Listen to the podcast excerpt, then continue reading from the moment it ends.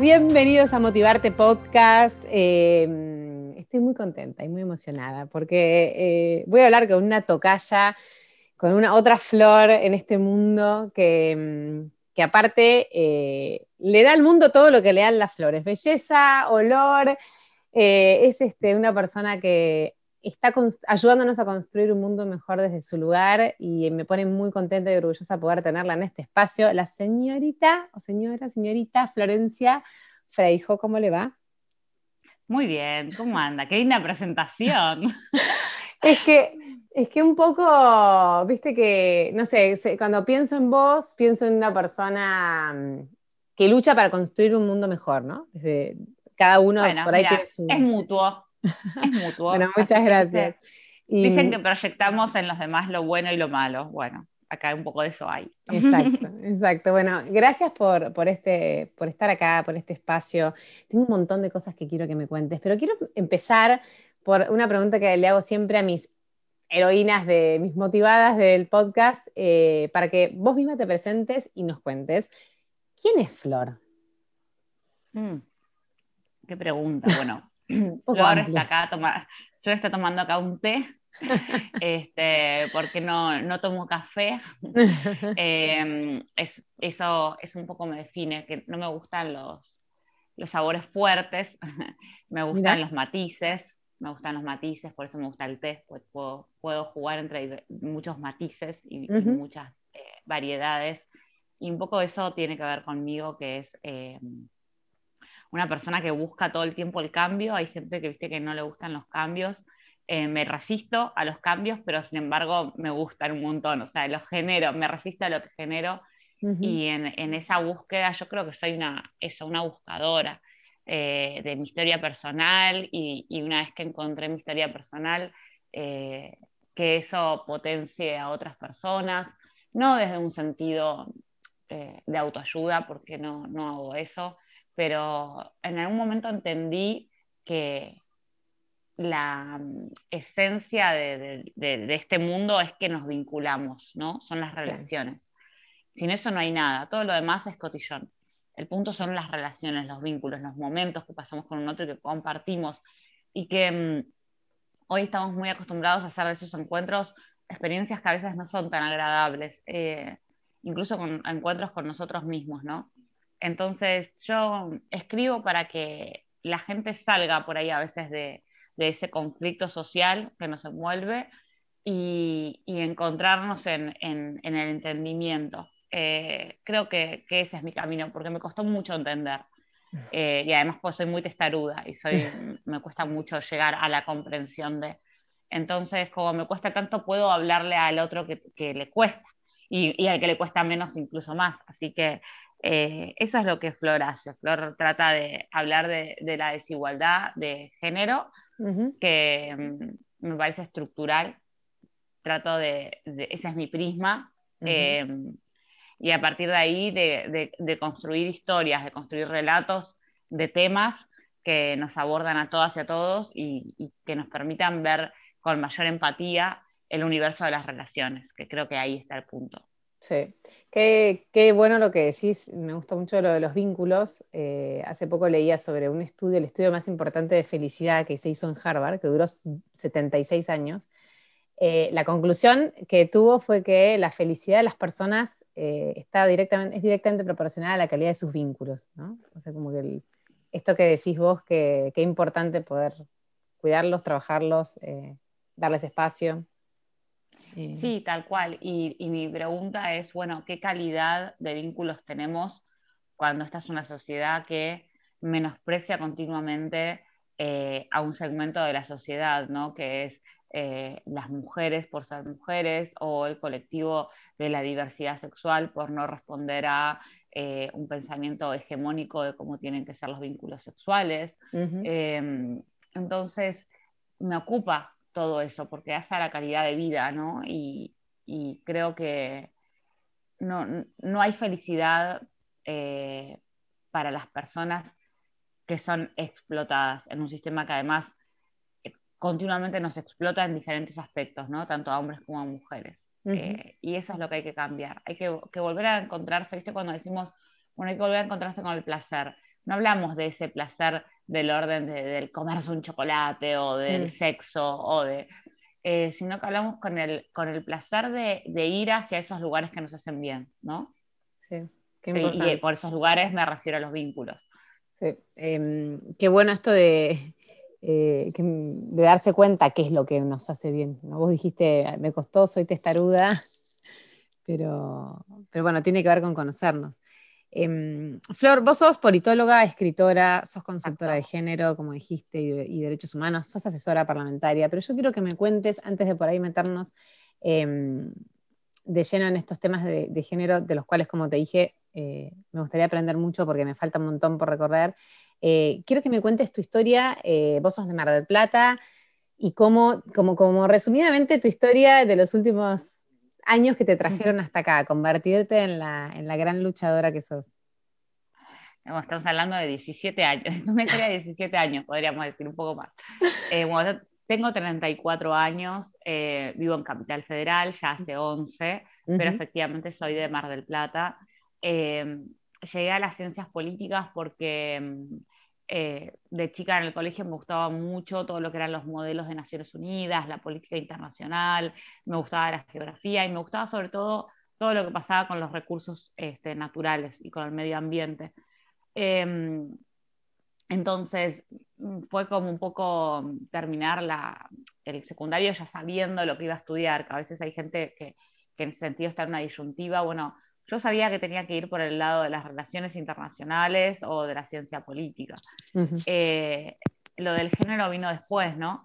Eh, ahí básicamente me, me, anoté en la carrera y, fue una carrera que disfruté un montón, que tampoco sabes si eso te va a pasar. Me fue muy bien, eh, era muy feliz realmente estudiando eso, o sea, me encontré como con el amor de tu vida, ¿viste? Cuando te encuentras con el amor de tu vida que fluye y que no puedes creer que las cosas suceden. Bueno, eh, mi carrera fue de alguna manera ese, amor de mi vida. Y mm, cuando terminé el último año, me acuerdo que me recibí un 17 de diciembre y ya el 1 de diciembre estaba planeando, bueno, cómo hacer para venirme a vivir a Buenos Aires. Yo quería seguir estudiando acá, pues yo sabía que el Mar del Plata no iba a tener mucho, este, mucha salida yo sabía que quería hacer algo como importante, ¿viste? Cuando tenés todo ese, esa nube de, de, Sex on the City, de, la ciudad de Nueva York. Yo decía, yo quiero hacer algo importante. Yo quiero Vos querías ser la chica del interior que llega a la capital. Y... Ay, sí, sí, me pegué un palo, porque me parece que lo, que lo más interesante de todo esto es, es el palo. Porque, claro, cuento esto y, y, cuento ahora que yo soy escritora y tengo dos libros, y todo el mundo dice, wow, lo logró. No, para. Me Hay algo, más, algo más en el medio, claro. Rodé de la cima del Cerro Castor. Como una bola de nieve hasta abajo. Sí, sí, sí, sí. Entonces eh, me vine a Buenos Aires y claro, la ciudad de la furia te come y de repente trabajaba súper explotada, nueve, diez horas eh, como, como asistente laboral, con, con un maltrato tremendo. Eh, Em, empezás a sentir que nada te alcanza, no te alcanza para vivir, eh, los monoambientes son súper chiquitos para poder alquilarte uno. Bueno, todo lo que nos pasa a los que vamos del interior hacia una ciudad tan grande eh, y cosmopolita como es Buenos Aires. Eh, mi abuela se enfermó en ese momento encima de, cáncer de colon, yo volví unos meses a, a, Mar del Plata, no tenía trabajo, me había quedado sin ahorros. Fue realmente un primer año muy caótico y un segundo año en donde ya me, asiento en una empresa, también con bastante maltrato laboral y exigencias, muy empresa, muy empresa, con TGA Friday, o sea, con, con todos los accesorios que tiene una multinacional, pero nada, con todo lo malo. También. Y ahí, bueno, eh, conozco a, a, quien, quien, digamos, va a ser el progenitor de mi hijo, eh, y quedó embarazada, ¿no? En un embarazo no buscado. Eh, y bueno, el progenitor decide no hacerse cargo. Así que me quedo en Capital Federal embarazada, eh, sin ningún trabajo estable o coherente para poder criar en una casa que era una habitación, o sea, donde no podía ahí criar a nadie. Mm y con el terror de tener que volverme a Mar del Plata, porque realmente era terror. Yo sentía que, que si volvía ahí no, era algo muy del corazón que lo sentía Flor, que si volvía ahí no había salida, no había, em, no sé, escapatoria, como que era todo lo que, lo que me iba a generar infelicidad. Se morían todos tus sueños. sabemos. Sí, efectivamente uno no lo sabe, no sabe cómo puede eh, reinventarse o, tal vez podría haber vuelto a Buenos Aires unos años después, eh, pero en ese momento a mí se me había venido el mundo abajo. ¿Qué tenías? 24, 25 eh, años, ¿no? 24 años recién cumplidos, sí. Y sin embargo, mm, tuve el deseo de ser mamá, viste, esas cosas también, porque uno dice, bueno, ¿y por qué si veía que sus sueños estaban truncados, no, no accedía a un aborto? Por alguna razón tuve mucho, mucho deseo de ser mamá, pero mucho, y me conecté muy rápido además con ese embarazo y con ese hijo. Em, fue, fue muy, muy mágico en el sentido de, ¿a qué le llamo yo magia? A, a todo aquello que no puedo pasar por la cabeza. Eh, efectivamente hay cosas que no podemos pasar por la cabeza y que pasan solo por el corazón, por, por decirlo, digo, el corazón no es nada. ¿viste? ahí es mi parte entre existencialista y cuadrada se choca a veces con estas experiencias, ¿no? Eh, pero fue así y, y, efectivamente lo transité. Y esa fue la puerta. Yo en ese momento no lo sabía, ¿entendés, Flor? Pero ese embarazo fue la puerta de todo lo que vino después. Eh, esa fue, e, e, ese era el viaje que yo tenía que hacer, ese era el lugar en donde yo tenía que estar, porque a partir de ahí eh, a mí se me abrió una mirada muy aguda de lo que eran las diferencias de género, eh, con la maternidad, con el peso de la maternidad, con el transitar la maternidad.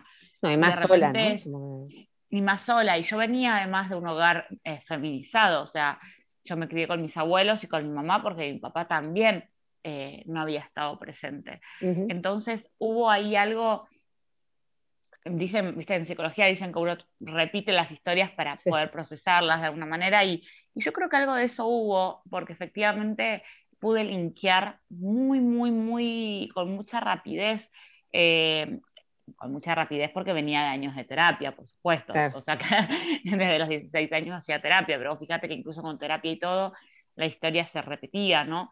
Y yo me preguntaba, ¿por qué? ¿Por qué? Y bueno, tuve que repetirlo para poder entender el porqué. Y el porqué fue la enorme fortaleza que me dio eh, poder salir del lugar de, persona que había estado afectada por esa situación y poder entender que esto no era algo que, que, me pasaba a mí, que la vida me ponía como un obstáculo y que qué bajón, sino que esto era algo que tenía que ver con la estructura social que no me estaba pasando a mí, que esto le pasaba a las mujeres, a la mayoría de las mujeres. Incluso aunque ese embarazo estuviera buscado y en una familia tradicional, las mujeres iban a sentir el miedo de perder sus trabajos, el miedo de ganar menos, el miedo de empobrecerse. Ese miedo que yo sentía ahí no era un miedo personal, era un miedo colectivo. Ese hombre que no se estaba haciendo cargo de un embarazo no era eh, una mala persona con la que justo yo me había encontrado porque yo justo era una tonta que no sabía con quién, eh, de quién había quedado embarazada. No, era un hombre que pertenecía a una estructura masculina que no, no eh, que están educados en la falta de afecto hacia las infancias, hacia el cuidado, hacia la responsabilidad. El, el amor tiene que ver con la responsabilidad y con los cuidados no tiene que ver con nada más que no sea el cuidar al otro, desde lo emocional, desde lo físico. Eso es el amor. Y los varones no están educados en el amor, porque no están educados en los cuidados. Entonces, em, ahí todo eso obviamente fue un proceso, ¿no? Pero fue un proceso bastante rápido, fue un proceso también de entender qué era el parto respetado, qué era la violencia obstétrica, eh, y transitar el parto como yo quería, y con 24 años, y tener que además correr ¿no? Porque tenía nueve meses para adueñarme de todo eso que estaba sintiendo, poder ponerlo en palabras, procesarlo, para poder construir otra historia. Y, lo logré, lo logré no solo, o sea, no, no, no sola jamás, eh, lo logré porque apareció un grupo de mujeres en ese momento en Facebook, que me invitó una amiga, y ese grupo de mujeres me contuvo un montón. Mira, Flor, siempre que, pude salir adelante fue gracias a un grupo de mujeres, jamás fue sola, nunca. Em, siempre fue la organización de las mujeres que, me sacó adelante. Así que, nada, después vino toda la historia, ¿no? Vinieron dos años muy difíciles, dos años de, no saber qué hacer, de, de no saber cómo, cómo congeniar el trabajo, cómo... ¿Vos trabajabas en la empresa multinacional todavía ahí o ya estabas en la fundación? No, a mí de la multinacional me echan.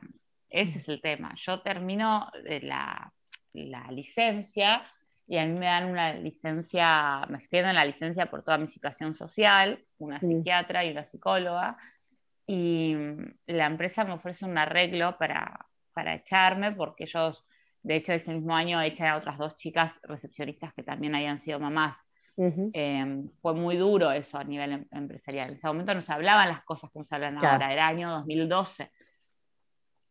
Y yo decidí jugármela y agarrar ese dinero, que era importante, obviamente porque era súper desprolijo lo que ellos estaban haciendo, y, y, decir, bueno, algo va a surgir pero yo no puedo volver a trabajar 20 millones de horas en este lugar de maltrato. O sea, no puedo criar estando nueve horas en un lugar de maltrato.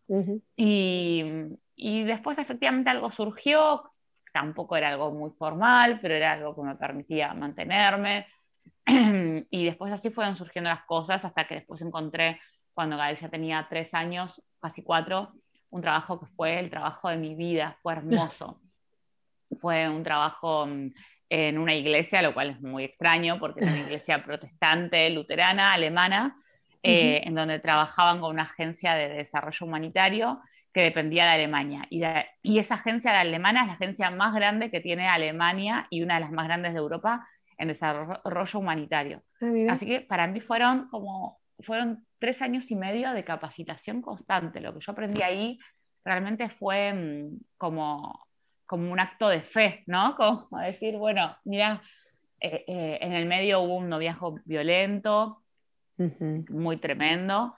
Eh, entonces, digamos, todo, viste, vos decís, bueno, realmente caí en muchas situaciones, ¿no?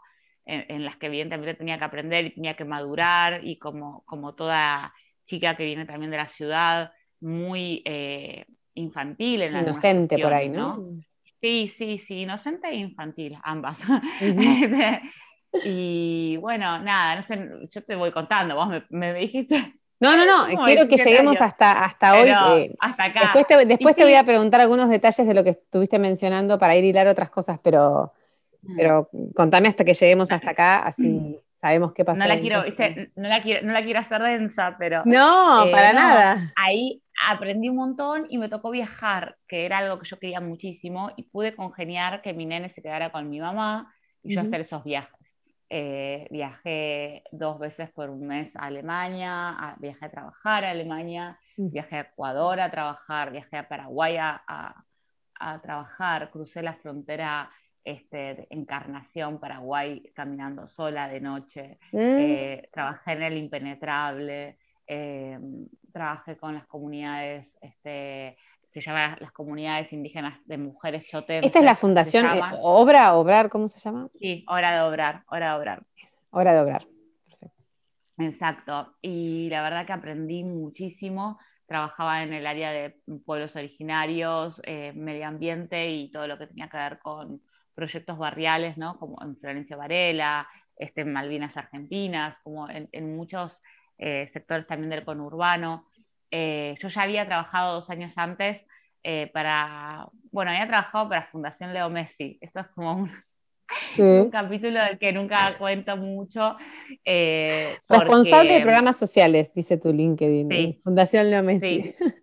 Sí. porque mm, en realidad trabajábamos para una organización que era Social Team, que era la organización que se encargaba de todos los proyectos de Lionel. De hecho, todo lo que fue la cena anual de Lionel y demás se había cargado de la fundación, se, encargaba básicamente.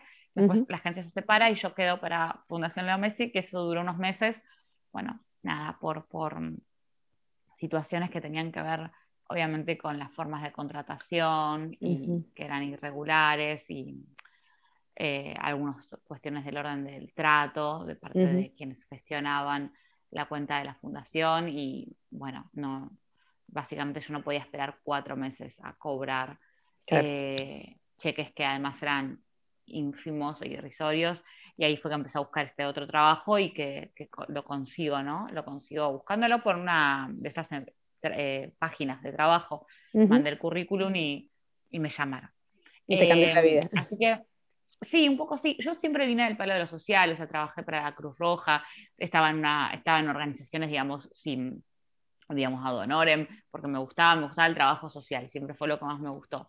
Eh, tardé mucho en linkear, o sea, me gustaban los temas de género y me gustaba el trabajo social. Tardé mucho en linkear que la pobreza era una cuestión de género. Muchísimos años. O sea, eso fue algo que me sorprendió con la lectura. Y a partir de la lectura y del aprendizaje, ahí dije, ah, claro. O sea, ¿entendés? No es que llegó con la experiencia y después leí, no. Eh, me costó mucho entender eso. Em, y bueno, y con esta organización que te cuento, por suerte estaba, estaba muy bien, eh, en muy buenas condiciones, pero sobre todo en muy buenas condiciones emocionales. un trabajo con un grupo humano hermoso, tres años y medio de mi vida en donde yo llegaba a la oficina feliz, feliz. Y irse de ahí fue muy difícil porque pasaron muchas cosas. Eh, yo me fui de ahí a fines del 2018 principios del 2019. Eh, ¿Y por qué me voy? Porque, claro, yo a partir del 2016 empiezo a escribir, empiezo a escribir en redes, mi Twitter se empieza como a, llenar de, seguidores. A popularizar. a popularizar. Em, me empiezan a hacer notas. Y el boom fue en el 2018 que, que estoy en el programa de Jorge Rial. Sí, la vi esa nota. Ahí fue el, ahí fue el boom sobre, bueno, ¿qué era el feminismo, no? Fue, fui la primera entrevistada, de hecho. Eh, ah, mira. Y sí, fui de, toda esa semana, o sea, a la, primera que, va ahí y habla de qué es el feminismo, eh, me llama Jorge, desde, desde Twitter además, me seguía desde Twitter. Me, venía haciendo preguntas eh, sobre cómo abordar las notas. Así que fue un flash. La verdad, eso me, yo creo que... Ese fue el, explote, digamos, ahí explotó Flor como, no sé, como mm, influencer, digamos, de contenidos de este tipo o... No, porque seguía estando mucho en el eh, lugar endogámico de lo que es el feminismo, que es un lugar muy chiquito, ¿no?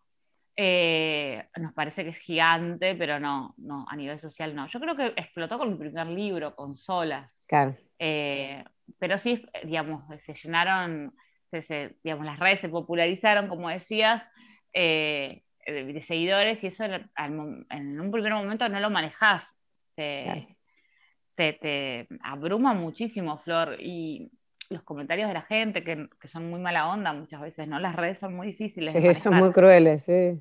Eh, sí, y empecé a sufrir también ese 2018 cosas eh, mientras luchábamos por el aborto legal, comentarios muchas peleas dentro de, del mismo, de los mismos grupos. Eh, tenías como el odio de afuera y también tenías el odio dentro del feminismo. Eso fue muy difícil de sobrellevarlo. Me costó años, años eh, de, charlas, de terapia, de trabajo interno.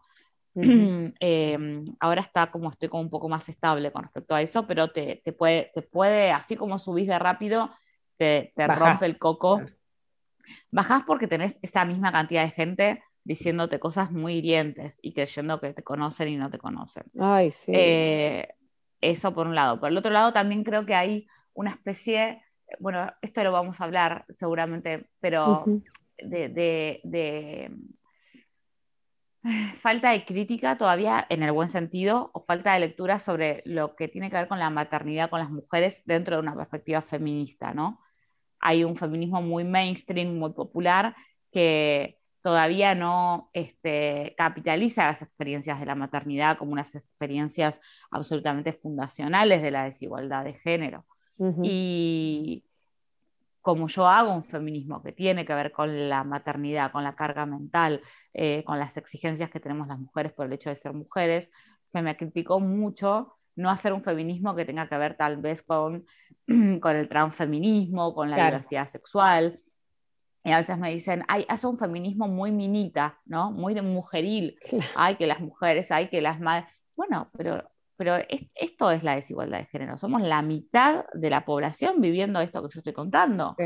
Eh, de hecho, hay, debe haber más, más mujeres en ese lugar que en el otro. Pero claro que sí, porque ¿sabes qué sucede? Em, cuando te dicen, bueno, eh, pero mm, eh, como que ellas no se liberaron y decidieron seguir siendo, o sea, madres o deciden ser esa minita. Eh, esa minita que ven así de manera despectiva, es también esa mujer en los barrios, ¿eh? que tiene cinco o seis pibes y que si no trabaja empleada doméstica no come y es el único trabajo que le permite eh, flexibilizar de alguna manera su, vida para poder cuidar. Eh, pero, digamos, ella, ella, también está dentro del, rol de la maternidad y de los mandatos. Entonces, yo discuto mucho eso, me parece un tema que, hay que politizar un montón. Y solas, eh, aún acompañadas, mi primer libro, eh, viene a hablar de eso. El título Solas viene a decir, eh, creo que el, boom más grande fue cuando hice el hashtag Yo crío sola. Sí, ahí todas las mujeres empezaron a hablar de sus experiencias, de, lo cansadas que estaban, ¿no? Y, y, introduzco el concepto de la carga mental, que no es un concepto propio, pero que trato de popularizarlo, que es esto de la carga mental son todas esas tareas que no estás viendo y todos esos mandatos que no estás viendo y vos decís, te están pesando en los hombros y no sé qué es lo que me pasa. Sí. O sea, ¿por qué tengo tanta carga? ¿Y por qué toda esta carga, además la sociedad me está diciendo que la tengo que cargar por el hecho, por el simple hecho de ser mujer? Mm. ¿Por qué nadie me está diciendo que estoy haciendo un montón de cosas? No, o me eh, ayuda y me saca esas cosas. o sea, o divido. Tal cual, tal cual. ¿Sabes qué, Flor? Mm. Te escucho y mm, creo que es algo que aparte nosotros, nosotros tenemos, bueno, yo soy un poco más grande que vos, ¿no? Pero una generación de eh, padres eh, de nuestros hijos o progenitores o incluso padres nuestros que fueron criados de una manera en donde, como decís vos, el hombre no está criado para con los cuidados y demás, y tenemos que convivir, o sea, tenemos que empezar, estamos rompiendo los moldes. Y, a mí me pasa, y le pasa, me parece, a la, mayor personas que conozco, la mayor cantidad de personas que conozco, como que, che, bueno, no está, no, no está acostumbrado, no se ha criado de esa manera. Entonces vamos permitiendo, porque nosotras nos criamos así, porque nuestra mamá hacía eso. ¿Cómo hacemos las mujeres para desconstruir, no sé si está bien usada la palabra en este caso, pero todas estas estructuras y mandatos que lo tenemos como intrínseco, ya está, lo haces así porque es así. O sea, el chico no se ocupa de comprarle las zapatillas, es algo que compra la mujer, porque ¿cómo hacemos para volver atrás todo eso? Em, y con mucha conciencia, o sea, con, mucha conciencia del malestar que tenemos. Nadie va a hacer un cambio si no siente malestar, y si no sentís malestar no tenés por qué hacerlo. Pero la realidad es que las mujeres sienten ese malestar. Perdón, estoy un poco difónica. Mm el cambio de clima, las mujeres sienten ese malestar y, y, lo evidencian. Y es como una rueda del ratón que no puede salir, en donde no la pueden parar. Es como una inercia, donde siento el malestar, me está sucediendo, no estoy pudiendo con todo. Eh, ¿qué, es, ¿qué, es, todo? Bueno, primero hay que identificar los mandatos. Eh, el mandato o sea, puede ser uno solo, que es el que es ser una buena mujer, pero detrás de eso hay un montón de otros mandatos. Y tiene que ver con el mandato de la sexualidad. No te muestres demasiado este, sexy, pero en la privacidad sé súper sexy, porque si no, y está ahí el mito del hombre cazador, digo yo, ¿no? El mito del hombre cazador es un mito fundacional, que es el mito de que la desigualdad de género se erige porque el varón tenía mayor fortaleza, ¿no? Em, tomo un poco de té porque estoy realmente disfónica. Sí, sí, sí, me estoy quedando ya sin voz, me doy cuenta. Eh, entonces, en este mito y, en todo, además, la literatura que se construyó alrededor de este mito, nos enseñaron que efectivamente había un hombre más fuerte, que era el hombre que elegía, ¿no? E, el hombre que cazaba, el hombre que elegía. Y las mujeres esperábamos, de alguna manera, para o cocinar eso que el hombre cazaba, o para contener al hombre, ¿no? Que venía de sus expediciones, y lo esperábamos además en la grupalidad de otras mujeres para atenderlo, porque también está la idea de que las mujeres tenemos que atender a los hombres de modo grupal. Entonces ahí viene toda la cuestión del harem de las mujeres. Claro. Y yo me di cuenta que esto que parece tan antiguo se traslada muy fácil al día de hoy. ¿Por qué? Porque las mujeres seguimos en una carrera enorme, enorme, para ser aceptadas por ese varón. Porque si no, ese hombre que es cazador y que es nómade, se va a ir. porque el hombre es volátil. O sea, efectivamente, lo que yo sostengo mal educada es, Esto es la educación, no hay un hombre de Marte y una mujer de Venus. Esto es una cuestión El famoso libro ese que...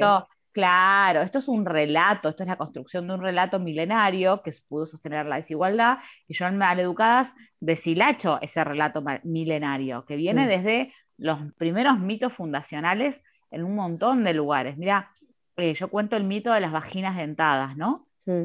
Las vaginas dentadas es un mito que es para mí muy eh, esclarecedor porque es un mito que se da en el sur de, Chile, en México, en la India, en, ¿cómo es que se dice? me sale en Noruega, pero no, no sé qué iba a decir Noruega. Eh, ahora no me sale la otra zona, pero... Nórdica. Eh, no, no es nórdica, por eso digo, no, es Noruega. pero bueno, se, se, da como en muchas culturas eh, que son mujeres que, tenían, culturas que no tenían comunicación entre ellas, digo, no es que existía Internet y dijeron, vamos a inventar un mito global. Eh, entonces, ¿qué pasó en el imaginario ¿no? de las personas en diferentes partes del mundo que construyeron el mismo relato? Y eran que las mujeres, en realidad, en sus dientes, perdón, en sus vaginas, tenían dientes. Y que, eh, que supongo que debe tener mucho que ver con, la sangre menstrual, ¿no? Entonces, de esto habla mucho Gerda Lerner en el origen del patriarcado, ¿no? Cómo la menstruación también y el parto generó en el imaginario social algo del orden del miedo, porque las mujeres podían dar la vida, pero también podían aniquilar la vida. Cuando cada mes, digamos, la mujer menstruaba, había algo de la muerte en esa sangre, porque cuando vos matabas ¿qué sucedía? Salía sangre, entonces cuando había dolor había sangre, entonces, ¿qué pasaba con las mujeres que menstruaban y no estaba ese dolor, pero salía sangre? Entonces, que en el imaginario social la mujer empezó a verse como algo del orden de lo peligroso. Eh, como y así algo se fue construyendo, decís vos, todo este relato. Y, mucho de eso hay en, en, este origen del patriarcado que tiene que ver con cómo se construyó el imaginario social sobre la mujer que es naturalmente mala. Entonces la mujer, eh, el mito era que la mujer tenía dientes en sus vaginas y que eh, mataban a los hombres porque salían a cazarlos en, diferentes momentos, en otros es que mataban a los animales, digo, cambia un poco el relato, pero es más o menos similar. Y básicamente los hombres que tuvieron que hacer, los hombres tuvieron que violarlas para poder domesticarlas y sacarle los dientes de sus vaginas. Y así reinó la paz en la tierra. Este mito, que es un mito que se da en culturas originarias, eh, y digamos, tiene mucho que, mucho que ver con, entender también cómo el dominio del cuerpo de las mujeres fue necesario, a través de la violación, a través de lo sexual, a través de la reproducción, a través del intercambio de mujeres, del que va a hablar además Levistró, ¿no? Que dice, bueno, las sociedades avanzan gracias al intercambio de mujeres entre comunidades, y a partir de ahí se establece también en el imaginario, esto último no lo dice Levistró, esto último lo analiza Gerda Lerner en relación al relato de Levistró, ¿no? que, hace etnocentrismo, dice, bueno, a partir de ahí se establece obviamente en el imaginario que las mujeres pueden ser eh, un recurso natural en, en el que hay que intercambiar. Entonces, la fuerza de trabajo de las mujeres dentro de la sexualidad, de la reproducción y de los cuidados, es una fuerza que al día de hoy sigue funcionando como sostenedora del mundo y como sostenedora de la vida. Al día de hoy es crucial en, lo que sostiene al sistema productivo y al día de hoy es aquella fuerza, ¿por qué es una fuerza que está sometida? Porque es la fuerza que está invisibilizada y es la fuerza menor paga, que menor prestigio tiene, que, tiene eh, de alguna manera eh, mayores prejuicios sobre la mujer que hace eso y peor trato. Entonces, eh, es, eso es básicamente eh, lo, que tenemos que evidenciar como mujeres para entender dos cosas. La importancia de nuestro rol social en una sociedad que nos educa para sentirnos menos importantes, en una sociedad que nos educa para sentirnos desprestigiadas continuamente. Y segundo es las exigencias que tenemos para llegar a poder con todo eso. Porque tenemos que ser dentro de este harem de las mujeres, la sexual, mm. la linda, ¿no? La que, la que se puede mantener joven, porque la que se puede mantener joven, ¿de dónde, ¿de dónde viene el querer mantenerse joven? Las mujeres más jóvenes eran más valoradas porque podían reproducirse. Claro. De ahí viene el tema de la juventud eterna de las mujeres. Entonces, el ser más jóvenes, el ser flacas, el cuerpo flaco viene del orden de la docilidad, viene sobre todo de un mandato que se ajusta a sus clavijas en la era victoriana, que es el ser rubias, el ser blancas, el tomar arsénico, las mujeres toman ah. arsénico para consumirse, ¿no? Y digo, no es muy diferente del formol que nos ponemos hoy en el cuerpo y la cantidad de cosas negativas que nos ponemos en el cuerpo, eh, las siliconas, digo, nos llenamos de plástico, nos transformamos y uno dice, bueno, eh, pero entonces que estás criticando la cirugía, no, da la cantidad de veces que yo pensé en hacerme cirugías eh, y, que, y, que, las sigo pensando y que me las haría, porque ¿qué pasa entre la cirugía y el mandato? Pasa lo siguiente, pasa que la transformación de los cuerpos en pos de imágenes, si se quiere, sociales, es algo de la cultura eh, social como práctica que ejercemos, desde tiempos, o sea, lo primero que hicimos como comunidades fue transformar nuestros cuerpos para los ritos de pasajes, ¿no? Digo, no es tan diferente el querer em, llegar a un determinado tipo de cuerpo físico que a lo que hacen algunas culturas de ponerse aros, collares, transformar sus orejas, transformar sus narices, en función de qué, porque en función de qué transformamos nuestros cuerpos, en función del poder de representar algo, de la aceptación, de generar la aceptación social. Esto es una práctica que hacemos socialmente. Por eso cuando a veces miramos con tanto recelo las cirugías y demás, tenemos que entender que viene de ahí. El problema es, el problema es que quienes se hacen las cirugías en un 95% son mujeres. Entonces, ¿dónde está el rito del pasaje, el rito social? No, pará, ahí hay una simetría de poder. Porque ahí me están diciendo que las mujeres. Y es una carrera que siempre vamos a perder, ¿no? O sea, como que, digo, el paso del tiempo es algo inevitable, pero está mucho más castigado en la mujer que en el hombre, claramente. ¿Por qué? Porque en la mujer que hay el miedo, que es lo que yo sostengo, de que si no cumplís con todo eso te vas a quedar sola. Claro. El miedo de que se va a encontrar el varón otra, otra mujer, otra mujer más joven, o de que ya no sos deseada, o el miedo de la mirada social de que, uy, mira, está resentida porque engordó, mira cómo se vino abajo esta chica, que, de repente pesaba 20 kilos de más. ¿No? Toda esa mirada está. En los varones no está esa exigencia. En los varones de, eh, gordo, te comiste un asado de más, mira porque tenés Siguen, siguen la Incluso vida. hasta el mito este hay gordo... Sí, sí, No, de que se ponen más buenos con los años, ¿no? Con esto de que el hombre mejora y la mujer eh, se, nada, se está hecha bolsa, entonces sí, hay, hay como... Bueno, ¿por qué el hombre está más bueno con los años? Porque con los años el hombre logró capitalizar todo lo que, pues digo, también hay que hablar de los mandatos de la masculinidad, ¿no? Todo lo que se considera que es el mandato de la masculinidad. Con los años el hombre logró tener la mujer, logró tener los hijos, incluso hasta tal vez tenga una ex que se encarga de los hijos y todavía tiene a veces hasta la mamá que se encarga de la ropa de él mismo o, eh, o la nueva, digamos, ¿no? Porque cambió, cambió de modelo, eh, capitalizó un trabajo, eh, pero también digo, ¿qué pasa con el hombre que no logra un sustento económico y demás? Ese hombre, de alguna manera, también es desvalorizado como hombre a nivel social. Entonces también hay que trabajar en los mandatos de ese hombre que no llegó a, al éxito. Y, ahí digo, bueno, muchas veces decimos, ¿por qué los hombres lideran más, ¿no? En, los números. Em, bueno, porque los hombres de alguna manera necesitan competir con todas sus fuerzas, con todas sus fuerzas para, em, para, para, lograr eh, capitalizar ese lugar de liderazgo que, va a valer sombría. Son, en nosotras, a nosotras no nos hace más mujer, en el mandato de la mujer, llegar a ser líderes. no, no, a nosotras nos hace más mujer poder con todo, poder con un trabajo y poder con hijos. O sea, esa carga mental del poder con todo, el que cumplió con todo, ese, esa es nuestra medalla. La medalla de ellos es capitalizar un lugar de poder a nivel profesional. Ahora, eso Flor está cambiando un montón, ¿no? Y me parece como que en los últimos años hemos tenido una evolución, pero tremenda. No, no, lo sé. ¿Por qué? porque ahora, ¿qué pasa? Ellos no cambiaron ese mandato. Ellos no cambiaron, nosotras nos pusimos los pantalones, pero ellos no se pusieron las Nosotras cuidamos tres, cuatro horas más y encima ahora tenemos el mandato de que tenemos que llegar a liderar o de que tenemos que ser mujeres empoderadas. Entonces ese mandato ahora compite con el mandato del varón. Entonces ahí no hay vínculo. Y, de repente estamos en una situación de competencia, de liderazgos.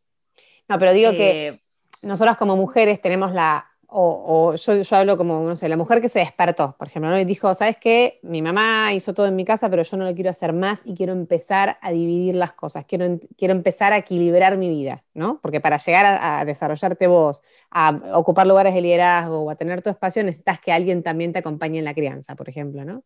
Entonces, me da la sensación, esto es solamente una percepción personal, de que hay cada vez más mujeres que empiezan a pedir más espacios dentro de su núcleo, ¿no? Como a decir, bueno, che, yo ya no me quiero hacer cargo de todo. ¿O es solo mi percepción, decís vos?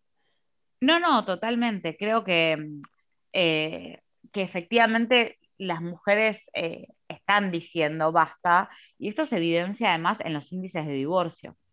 Eh, lo que pasa es que, ¿qué sucede? Las mujeres cuando se divorcian terminan quedando a cargo de los pibes, de vuelta, o sea, con, con mayor carga eh, entonces parece como si no tuviéramos salida. Y ahí digo, bueno, sí, las mujeres estamos haciendo el cambio, las mujeres estamos con la pelota de fútbol, estamos queriendo liderar, eh, digo, dentro de lo tradicional nos ponemos la corbata, ¿viste? Mm. Eh, y los hombres para, ¿cuándo van a hacer el cambio? ¿Cuándo van a hacer el clic? No, no, podemos seguir sosteniendo el cambio solas. Por eso mi primer libro se llamaba Solas, porque aunque estemos acompañadas, estamos sosteniendo solas el cambio social. El 70% de las voluntarias en el mundo con respecto a todo lo que tenga que ver con proyectos sociales son mujeres. Las mujeres somos, ganamos menos, pero además destinamos más tiempo en tareas de voluntariado social. Eh, estamos más metidas en las causas urgentes relacionadas al medio ambiente. Eh, y, los hombres siguen discutiendo de política en, midiéndosela, perdón que lo diga de esta manera, sí, pero, sí, sí, pero lo digo así porque tiene que ver con una cuestión del imaginario muy propio del machismo, ¿no? Bueno, que la tiene más larga. Mm. Y ellos siguen ahí disputando, disputando el poder por el hecho del poder. Esto da para, obviamente, hablar de un montón de teorías, que, el poder se disputa por el simple hecho del poder, ¿no? Porque eso después genera, genera una mayor concentración de los recursos. Darwin decía que sobrevivía este, el que mayor se podía adaptar. Bueno, hay algo del orden de la adaptación, ¿no? En, esto del querer el poder.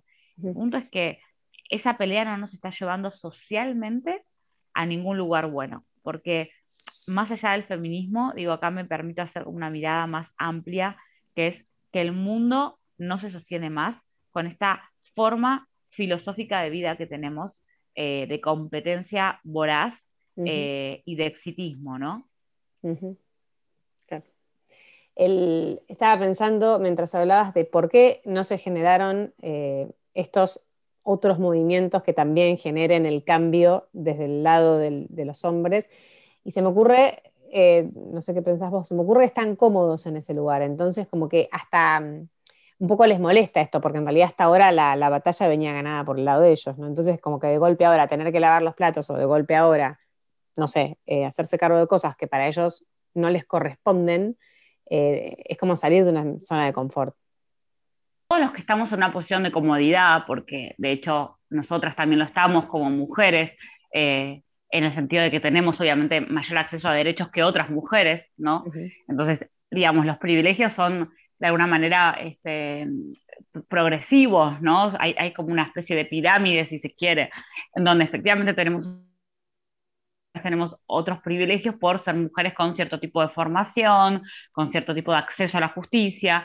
Eh, si nosotras vamos a hacer una denuncia, ya cómo caigamos a hacer la denuncia, digo, vestidas, eh, en el barrio en el que la hagamos, la denuncia va a ser más tenida en cuenta probablemente que una denuncia en un pueblo cerca del impenetrable, no sé, en Pampa del Indio, en donde va una mujer tal vez eh, en donde la policía ni siquiera habla su dialecto, su idioma, su idioma en realidad, en este caso, y mm, efectivamente esa mujer no va a tener acceso a, la justicia. Entonces, nosotras también, a veces cuando peleamos desde el feminismo con la, el privilegio que tenemos de ser más oídas, porque además pertenecemos también a, cierto criterio estético que a los medios de comunicación les interesa también portar. Digo, hay un montón de cualidades que tenemos dentro de lo que este sistema exige. Entonces, digamos, a nosotras también nos va a costar, por ejemplo, llevar las demandas de las mujeres de los pueblos originarios. Y de repente no, llegamos ahí porque no, hay entendimiento, no hay encuentro, no nos identificamos eh, y tenemos ese privilegio también de no identificarnos. Entonces, cuando yo trato de pensarlo desde mi lugar, me doy cuenta lo difícil que es correrse de esos lugares de privilegio. Y los varones les pasa lo mismo. O sea, digo, está claro. Eh, ¿Por qué se correrían de un lugar en del que fueron educados, del que fueron educados para sentirse merecedores de ese lugar. Entonces después el discurso es, no, yo llegué acá por mérito, no llegué acá por ser varón. No, eh, digo, porque ¿quién quiere sentir que, tiene un privilegio en vez de que en realidad lo que tiene es, eh, digamos, no, lo que tenés es solo y pura exclusivamente tu capacidad? Todos queremos el discurso exitista, el discurso de yo llegué acá por, por, mí, por mi esfuerzo, porque me lo gané. Bueno, no, muchas de las cosas que tenemos, lamentablemente, efectivamente, seguramente hiciste un montón de esfuerzo en un sistema de competencias, bárbaro, pero tuviste un montón de facilidades y se me ocurren muchas imágenes gráficas. Hay una que yo utilizo mucho en mis charlas que hay una carrera, es el, escenario, viste, tipo de una carrera maratónica, y va el varón corriendo con el traje, y al lado está la mujer corriendo en el mismo lugar que el varón, pero la mujer tiene un pibe colgando, la cartera, los lápices labiales. Eh, entonces, el esfuerzo que tenemos que hacer para correr al mismo ritmo con todo eso es realmente monumental, monumental. Y como los varones no lo sufren, no lo ven. Y para verlo, a veces hay que tener dos cosas. Una capacidad de escucha muy grande, y ahí es donde yo sostengo que el amor, el amor en todas sus formas, digo, el amor de hijo, el amor de, padre, el amor de hermano, el amor de pareja, ¿no? El amor es una capacidad intelectual.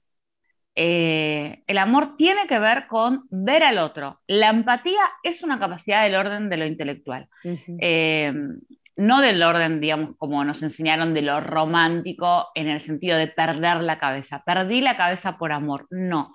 El amor lo que justamente lo que hace es que no pierdas la cabeza. El amor hace poner el, el amor que queremos, el amor sano, ¿no? Hace que la cabeza esté a disposición del entendimiento del otro. Entonces, lo que yo me pregunto es, ¿a qué hombres estamos amando y estamos dando nuestra vida y todos esos mandatos, y nos estamos esforzando tanto para amar a esos hombres que no están poniendo la cabeza a disposición del amor, que es nada más y nada menos que ver el cansancio y todo lo que tenemos a cuesta de las mujeres que tienen alrededor y encima lo relativizan, porque encima lo que sufrimos las mujeres siempre es el descreimiento de nuestra palabra y de nuestro sentir, como que somos las exageradas, las locas, las que somos demasiado emocionales. El estigma y el estereotipo de que la mujer es un ser emocional e irracional, que también hay toda una historia que yo esto lo analizo en Maleducadas, parte básicamente de eh, disminuir la voz de las mujeres. Esto es clave. Cuando yo trabajo en el, eh, en el decir que las mujeres son demasiado emocionales, a mí me sirve para disminuir el valor de su palabra y creer que en ella hay algo del orden de lo irracional. Entonces su voz no importa. Y esto es fundamental fundamental para creerlas menos aptas para aquellos puestos de liderazgo en donde se necesita una racionalidad absoluta que se supone que las mujeres no tienen. Claro, claro. Es tal cual, es tal cual. Y es importante, me parece también lo que decís, esto de, la empatía y el amor, ¿no? Porque eh, las mujeres somos, estamos visiblemente cansadas. Eh, lo expresamos, lo decimos, lo vemos. Entonces, eh, el verdadero amor me parece que es aquel que puede correrse del mandato familiar o puede correrse de sí mismo y em, prestar atención a estas cosas para, trabajar en, equipo, para que en definitiva sean un equipo para, todo lo que venga. Em, Totalmente. Me, gustó eso. Eh, Flor, vos sos mamá de un varón y yo escuché que ya te lo preguntaron, pero la verdad que me gustaría que me cuentes, eh, vos como mamá, qué es lo que se podemos hacer nosotros para que nuestros hijos sean, no sean estos hombres de hoy, son unos hombres este, que puedan convivir en un mundo más equitativo y, que ellos lo construyan. Bueno, ahí pasan varias cosas. Primero que siempre nos preguntamos eh, cómo criar hijos no, no sexistas. Em, y siempre recae como la responsabilidad de la madre en el sentido de, bueno, pero eh, si tenemos este machismo, las madres crían a los hijos. Y acá lo que yo sostengo es, no, mira, las ausencias también educan. Que los hombres no estén ahí cuidando y educando. Eso es fundacional en la construcción psíquica y emocional de esa persona que va a ser adulta en algún momento. O sea, eh, eh, por más que la madre esté presente todo el tiempo, si vamos a un acto escolar o si vamos a la salida del colegio y solo vemos madres, yo por más que eduque a mi hijo de un montón de maneras, mi hijo como varón está aprendiendo que los varones no educan, no, educan, no están eh, afectivamente en, el ambiente familiar, no se hacen presentes. Y no es necesario que estén, además, porque nadie, no hay un castigo social por no estar. Que si nosotras no estábamos, si el pibe no lleva la tarea al colegio y demás, es dónde está la mamá, porque no cumplió, Entonces, eso por un lado. Y por el otro lado, entender esto, que por más que criamos, criemos, digamos, con muchísimo esfuerzo, en el feminismo, en, el amor, en la empatía. Eh, la sociedad educa, y la sociedad educa, o sea, hay un estudio que en su momento se hizo desde el ámbito de la psicología social que decía algo así como que la educación primaria, el, círculo primario que es la familia, ¿no? Educa hasta aproximadamente los 12 y los 13 años, eh, y después es educación exclusivamente social. Que aunque esté la familia, es el entorno. Y el entorno de pares va a ser en ese sentido, eh, va a formar realmente el resto de, vida de esa persona. Entonces, la pregunta es, yo puedo hacer de todo, viste, socialmente, pero mi hijo sigue aprendiendo eh, YouTube y sigue viendo contenidos absolutamente sexistas. Sigue yendo al colegio y sigue viendo lo que yo llamo los procesos de osmosis cultural, ¿no? Que es aquella información que no vemos y es la más peligrosa porque es la que está naturalizada, porque es la que se presenta sin ningún tipo de intervención, sin ningún tipo de curaduría. Bueno, ¿por qué están todas las madres afuera del colegio a la salida? ¿Por qué? Bueno, no se sabe por qué. Estuvieron siempre ahí. Entonces no hay una crítica a esa porque siempre estuvieron ahí. ¿Por qué solo tengo en primaria maestras mujeres? Bueno, no lo sé, pero lo tengo, es así. Entonces, mientras es lo que hay. Entonces, mientras eh, eso siga pasando, yo te puedo decir, bueno, ¿cómo crío a mi hijo? Mira, lo crío con el diálogo, lo crío tratando de intervenir en, contenidos, por los contenidos van a estar, yo no, le puedo prohibir nada, eh, pero puedo decir, mira, esto prefiero que no por esta razón, trato de, que hablemos mucho, trato de, de, romperle algunos esquemas de pensamiento cuando veo que se automatiza algunas cuestiones le digo, ¿te diste cuenta que, tus compañeras no tienen problema de jugar con pelotas de fútbol, con este otro, pero tus compañeros sí tienen problemas de jugar con las muñecas? ¿Por qué será que consideran que las muñecas son cosas de tontas? Y se la dejo, ¿entendés? Se la dejo ahí picando, no, no le doy la respuesta. Eh, no, no lo sobrecargo de información porque es un nene que tiene nueve años, sencillamente por eso. Hoy veo mucho que en el post de eh, este cambio cultural, ay, le di tu libro a leer a mi hija de 12 años y lo estamos leyendo juntas. Y yo no sé, viste, si, si una pibita de 12 años, eh, por más que vengan súper cancheras y demás, si como yo hablo de cultura de la violación en mi libro, está bueno que lo lea de esa manera una piba de 12 años porque yo no sé con qué recursos cuenta esa madre para abordar es, eso. Eh, y, me parece que, digamos, con los chicos el conocimiento tiene que ir a, sus etapas también, ¿no? Así que, bueno, nada, es, esa disyuntiva constante, la crianza. Me encantó. Bueno, ya te, mira, yo te dejé hablar porque una de las cosas que más me gusta por las que hago este podcast es porque tengo la posibilidad de tener estos encuentros con personas como vos que me cuentan cosas que me parecen espectaculares que sirven un montón, que aprendo, así que gracias por todo este tiempo. Em, te quiero hacer una última pregunta y después las últimas cuatro cortitas que siempre eh, hago al finalizar cada episodio. Hay muchísimo para hablar en estos temas y sobre todo me parece para, aprender. Em, pero bueno, eh, te, tendría como cuatro horas sino acá. Em, una pregunta que te quería hacer es, ¿a qué le tenés miedo? Volviendo a vos igual. Eh, puede ser una araña o puede ser algo más heavy, o sea... Em, ¿A qué le tengo miedo? Mi mamá siempre me decía que yo no le tenía miedo a nada y, todo lo contrario, yo que, tengo muchos miedos, muchos. Em, pero a lo que más le tenía miedo era mm, a, a, qué iba a pasar cuando mi abuelo se muriera y demás, y eso pasó en febrero de este año. Entonces, eh, bueno, ya está, ya pasó. Como que miedo eh, todo lo que, todo, no es que todo a lo que tenía miedo que pase pasó, como se, digamos, la cuestión de las desgracias en, el sentido de cómo una pieza del dominó puede desencadenar otras en, situaciones bastante eh, no sé, eh, tristes, ¿no? De, la vida y que también son parte de la vida, eh, bueno, estoy haciendo ese proceso, ¿no? Así que eso es una, una de las cosas eh, y no queda otra que transitarlo. Y después creo que a lo que le, tengo mucho, mucho miedo, obviamente, a la inseguridad social, digamos, por eso no veo noticieros y demás, no veo películas de terror, porque obviamente creo que hay algo del orden de los hijos, ¿no? De, que mi hijo, mi hijo, se quede sin madre, de que a mi hijo le pase algo. Todo eso creo que es un miedo que, con el que es muy difícil de lidiar. Eh, y después, eh, siempre todo lo familiar, ¿viste? Y no, está Le, tengo, le tengo miedo a, a probablemente a formar una pareja. Mira. ¿Hace mucho Flor que no estás en pareja? Lo dije, lo dije. Eh, no sé si la palabra es que le tengo miedo. Bueno, sí. Pero mm, em, sí, mucho, mucho, mucho, mucho.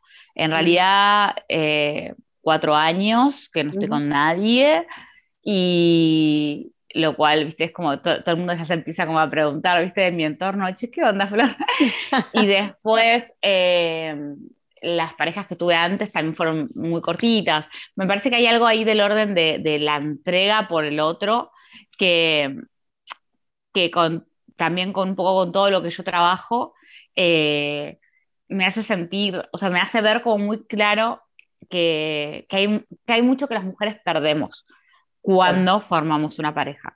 Y obviamente que, como me dicen gente de mi entorno, no, pero también hay muchas otras cosas que ganás y demás, sí, yo después veo esa gente que me dice que hay muchas otras cosas que ganas, yo veo también todo lo que perdieron y no sé si estoy dispuesta a hacer ese cambio, ¿no?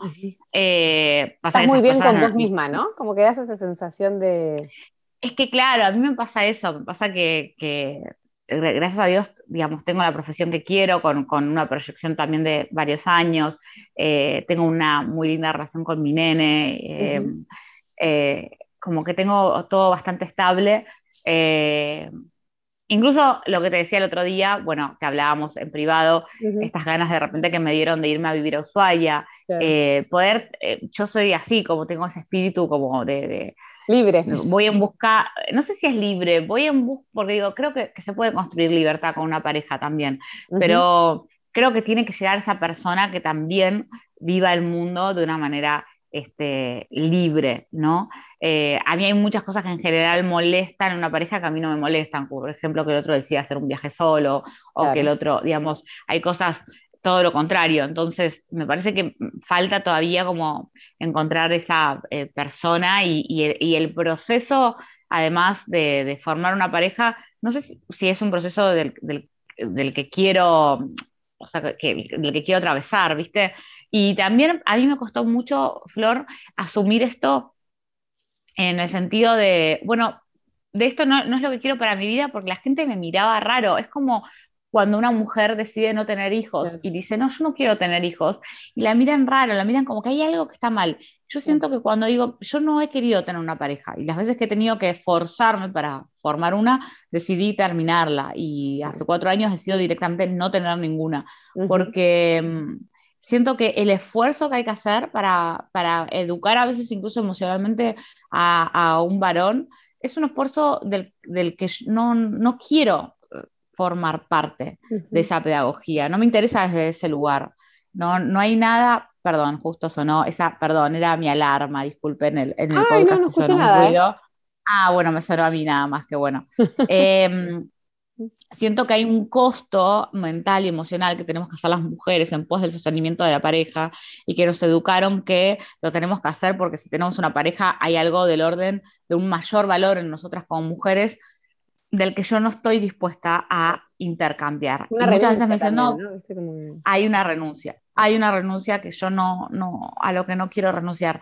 Y entonces ahí te dicen, ay, pero qué egoísta que sos, ¿no? O mirá qué egoísta que resultaste, o qué yo digo, no, pero para, ¿por qué egoísta? Si yo te estoy diciendo que en esa renuncia las únicas que renunciamos somos las mujeres. Eh, si hubiera algo del orden de a dos, porque digo, efectivamente en una pareja siempre hay algo del orden de la renuncia, pero tiene que ser mutuo. Hay cosas que se renuncian mutuamente. Eh, pero la verdad que las personas con las que he conocido no, no me han inspirado y, mm, hace poco, la verdad que sí, viste, me, me pasó, bueno, nunca hablo de estos temas. Ah, no sé por qué estoy hablando de esto. Hablaste donde quieras, ¿eh? No, no, no, sin presión. Em, no, pero bueno, a veces te pasa que sí conoces a alguien que, mm. que, que flashás cómo es la persona en, en un montón de aspectos mm. y de repente esa persona te, aparece con, con, algunos mambos o cosas y yo ahí ya me canso. Viste que en general la gente se va cansando con el tiempo. Yo me canso súper rápido. No, poca paciencia. No, yo ya es como, ah, bueno, acá hay que educar emocionalmente, no, de acá me corro, esto me va a sacar mi energía. y tengo, mi hijo, claro. Y tengo, claro, y tengo todos estos, no me puedo, siento que no me puedo permitir, eh, creo que ese es mi miedo. Mi miedo es eh, a veces enamorarme de manera tal que termine dejando de lado un montón de cosas eh, por, por, una renuncia de alguien que no, no, no, va a estar a la altura. Claro. entonces, en, Twitter pusiste algo así como, che, o ¿existe todavía el amor con las mariposas y las cosquillas en la panza? Claro, porque a veces a uno le pasa, ¿no? Eso con alguien. Y después a mí me pasa que enseguida me, vuelvo racional. O sea, me pasa eso un ratito y enseguida eh, me digo, no, bueno, no, pero esto es así, me, hizo tal cosa, ya no, no, y ya me vuelvo como un cuadradito. Sí, ya bloqueo, ya bloqueo. Así que por eso. Bueno, mientras lo vivas como vos quieras, ¿no? O sea, digo, la única que elige lo que haces sos vos, sobre vos, así que. Sí, Sí, totalmente. Sí, muy bien. Pero bueno, pero este bueno, también siento que hay algo de, no sé si es de la educación o de lo que uno ve, eh, a veces cuando ves esas parejas que, se apoyan en todo, me pasa, mi hermana tiene una pareja muy linda, o sea, son, son muy lindos como pareja, y a veces decís, qué bueno esto, qué bueno tener un proyecto de vida en conjunto con alguien de esta manera. Me parece que es, que es muy interesante también, es, es transitar esa experiencia, pero siempre y cuando esa experiencia sea así eh, y siento que son una en un millón, ¿viste? Así Igual que, pero bueno, capaz que es prejuicio. De que, de que se puede estar, o sea, digo, de que estar sola también está bien, ¿no? Porque para las mujeres también era pesado estar sola. Y estar sola está buenísimo, estar sola está bien, y, ni hablarse es una decisión y no una consecuencia, ¿no? Eh, Tal cual. Sí, a mí, a mí me pasó que de chica era muy enamoradiza. Eh, que como que siempre quería, viste, el noviecito, este, qué sé yo, bla, bla, bla, y mm, tenía como muchos noviecitos, pero tipo de dos meses, tres meses, cuando era realmente muy chica. Tuve un noviazgo como de dos años con un mendocino, que fue una relación re linda, eh, y que después terminó obviamente por la distancia y un montón de cosas del orden de la edad, pero mm, me pasaba, mm, me pasó que en un momento mi cabeza hizo un clic a la inversa y dije, che, para, en realidad estar sola no es tan difícil. Lo difícil es estar en pareja para nosotras. O sea, digamos, todas las historias de celos, de lo que hacías, de por qué vas a hacer esto, de por qué estás de viaje. me está generando un peso estar en pareja. Y ahí decidí transitar como el camino de la soledad, que al principio es muy difícil. Eh, y una vez que lo, lo aprendes, eh, también yo sospecho socialmente de que el destino para todos, el destino de la felicidad para todos, sea el de terminar con una pareja, ¿no? Como que, o que la, o que la felicidad es que llegar al juntos por siempre. Me parece que mm, ahí hay algo, digo, ¿por qué? y, es como una utopía, no sé, es, mucha presión también, porque es muy difícil sostenerlo, entonces después...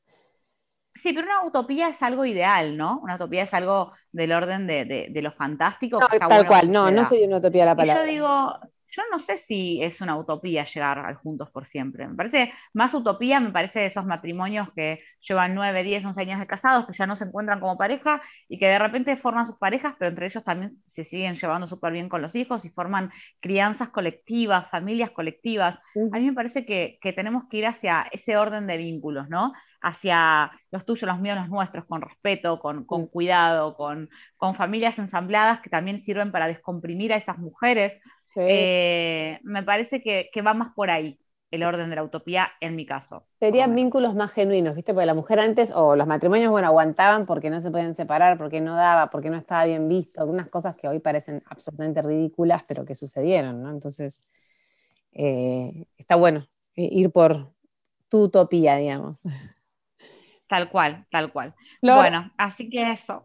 A todas las personas que pasan por este podcast eh, les hago cuatro preguntas para terminar. La primera es que me recomiendes un libro, porque estoy armando una biblioteca digital eh, con, todo, con todas las recomendaciones. Un libro que te haya gustado, ni hablar que recomendamos solas, aún acompañadas y maleducadas, pero por ahí uno que para vos te haya servido como lectora, digamos, como asidua lectora. Eh hay un libro para recomendar, no sé, hay tantos, no tantos, no sé si hay uno que se me viene a la cabeza. Eh, el que más te resuene, el último que hayas leído. no, no, no, sé, creo que, que les recomendaría como libros como por ejemplo eh, Cómo ser mujer de, de Caitlin Moran, eh, creo que es divertido, es como un libro que lo puede leer cualquier persona, o sea, si yo te tengo que recomendar libros desde mi lugar, siempre voy a los ensayos que son reduros. Y, no sé, ahora estoy leyendo, por ejemplo, El género de nuestros cerebros de Gina Ripon, que es un libro de neurociencias. Lo súper recomiendo, me encanta. La verdad es que, digamos, me, van a matar si les recomiendo ese libro porque no lo van a disfrutar, lo sé. Pero este, les recomendaría este de Kaiser Moran, les recomendaría como Mamá quiero ser feminista de Carmen de la Cueva, que, que es re lindo el libro, tocarlo eh, la edición. Es un libro muy hermoso, muy que te llena el corazón dentro de lo que es como el feminismo. Eh, y siempre me, quedo con eso, con los libros que, quedan en el corazón, ¿no? uno los agarra y les da como de una manera algo del orden de la felicidad. Qué lindo. ¿Una frase, Flor, que digas habitualmente o que te guste? Em, que el poder tiene que ver con la decisión. Eh, que, y la decisión tiene que ver con la renuncia, no la renuncia, sino con visualizar los, los mandatos, ¿no? Porque a veces incluso podemos elegir el mandato eh, y no está mal elegir los mandatos. El tema es poder darnos cuenta todo lo que nos sugestiona en función de esa elección para tratar de hacer esa elección lo más genuina que podamos. ninguna elección es genuina, estamos todos inversos en un sistema de deseos, ¿no? Pero creo que, que el deseo más genuino o buscar el deseo más genuino es el deseo que, logra salir del mandato, de lo que se espera como, como de nosotras. no, es una frase, pero es... No, pero eh, el poder es, como dijiste, el poder es una decisión. El poder es la decisión, el poder es decidir. El poder es decidir. Y esto tiene mucho que ver con mi tercer libro. Ay, sí, sabía, sabía. Em, la, otra es eh, tu mayor aprendizaje. Eh, que a veces hay que renunciar a todo lo que pensamos que queríamos y de la forma que pensábamos que lo queríamos.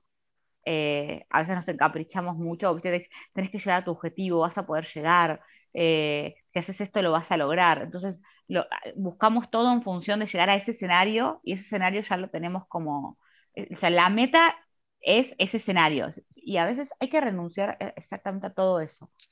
Creo que para llegar a uno mejor para llegar a uno que no conocemos, pero que, sí, que no sé si la palabra es uno mejor, sino que es realmente uno que tiene mucho que ver con la felicidad, con la plenitud. Eh, eso.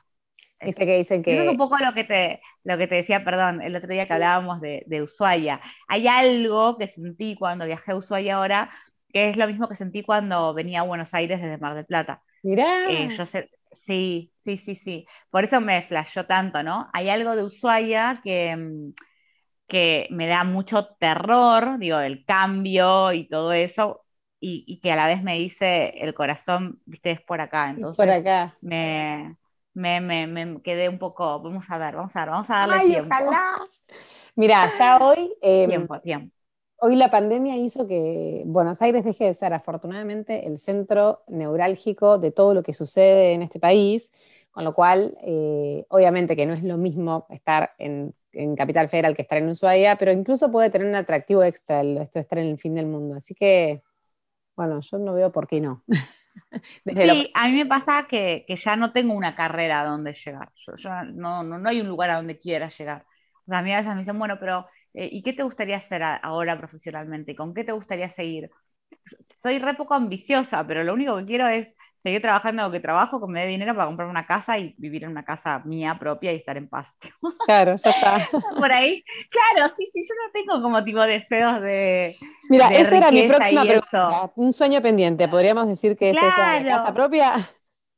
Sí, totalmente, es la casa propia y seguir viajando, como yo como, mi sueño no, no es tipo ser millonaria ni a palos, eh, tipo, sí tener la tranquilidad o la estabilidad económica de poder seguir, obviamente, produciendo este, trabajo para generar, obviamente, ingresos que me permitan vivir, pero justamente eh, mi sueño es llegar a tener como una vida como, eh, no sé si la palabra es modesta, pero, pero enriquecedora con respecto a a estar conectada con la naturaleza, al medio ambiente, con las experiencias, eh, más no con, el lujo en ese sentido. No soy una persona que, igual a la vez digo eso y, todo el mundo me dice, esta es una casa increíble, las cosas, me encanta el diseño, claro, donde alquilo, pero la verdad es que le, puse mucha onda a la casa, me encanta el diseño, me encanta esas cosas, pero no tienen tanto que ver con el lujo, sino con hacer del hogar algo lindo.